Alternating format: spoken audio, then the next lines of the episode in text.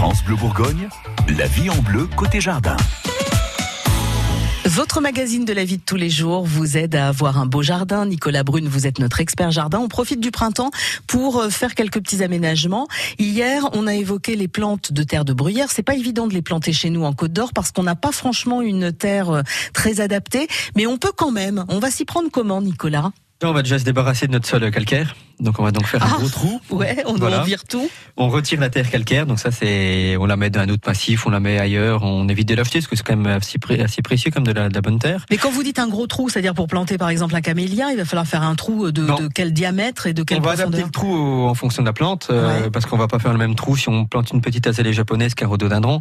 Euh, Une azalée japonaise, on va dire, on va faire un trou de 50 cm de diamètre et à peu près la même chose en profondeur. D'accord, on Par fait contre- pas un trou dans le jardin de 15 mètres carrés. Non, non, non, non. À, à moins que vous vouliez faire vraiment un gros massif euh, tout rempli de terre de bruyère. Donc Ouais. là, par exemple, là, vous faites un trou de, de 10 mètres carrés de surface sur, euh, sur un mètre de profondeur. Ensuite, vous, vous allez le remplir. Mais on va, on peut faire, si, si on n'a qu'une seule plante, on va faire juste un trou. Par exemple, pour un rhododendron, on va faire un trou de- d'un mètre carré et, et puis euh, 60, 80 de, de profondeur. Ouais. Donc voilà, il faut adapter en fonction de la, de la plante. Donc le, celui qui demandera vraiment le, le plus gros volume, ce sera, on va dire, le, le, rhododendron. Après les autres, le camélia, on pourra se limiter sur des trous de 60-70 de diamètre. Donc voilà, on va adapter euh, en fonction du, du choix de la plante.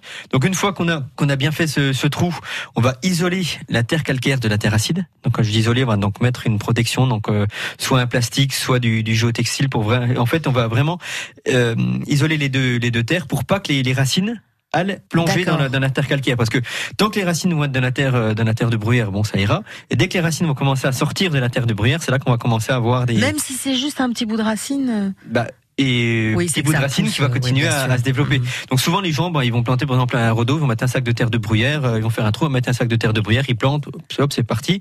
Euh, le rhodo il va pousser un, un ou deux ans et au bout de la deuxième année, bah, les racines vont arriver dans la terre calcaire et là tout tout, tout va avoir tendance Ouais. à crever. Donc il faut bien isoler donc avec ce avec ce, ce- cette, cette cette protection.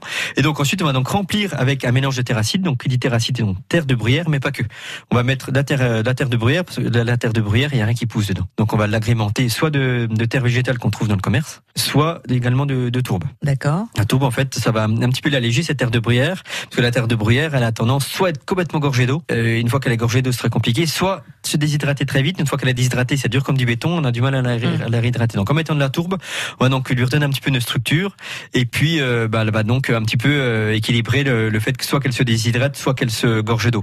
Donc soit on met ça, soit on trouve donc des, des, des substrats terreux dans le commerce, c'est des, des substrats qui sont faits à partir de terre végétale, qu'on va donc mélanger à peu près à moitié-moitié entre terre, euh, entre terre de bruyère et ces, ces substrats. D'accord. On plante ce qu'on a à planter après. Voilà, et ensuite on, on va mettre un paillage parce que, comme je disais, donc ça a tendance à se déshydrater très facilement. Donc on met un paillage pour toujours maintenir une petite humidité en surface et euh, limiter donc le développement des mauvaises herbes. Eh ben voilà, en faisant quelques efforts. Euh, merci Nicolas Brune, dont on retrouve euh, tous les conseils sur francebleu.fr. Dans une heure, Gilles Sonnet, notre expert en plantes d'intérieur, nous présentera quelques plantes mellifères. Vous savez, ces plantes qui attirent les abeilles. France Bleu Bourgogne. France Bleu.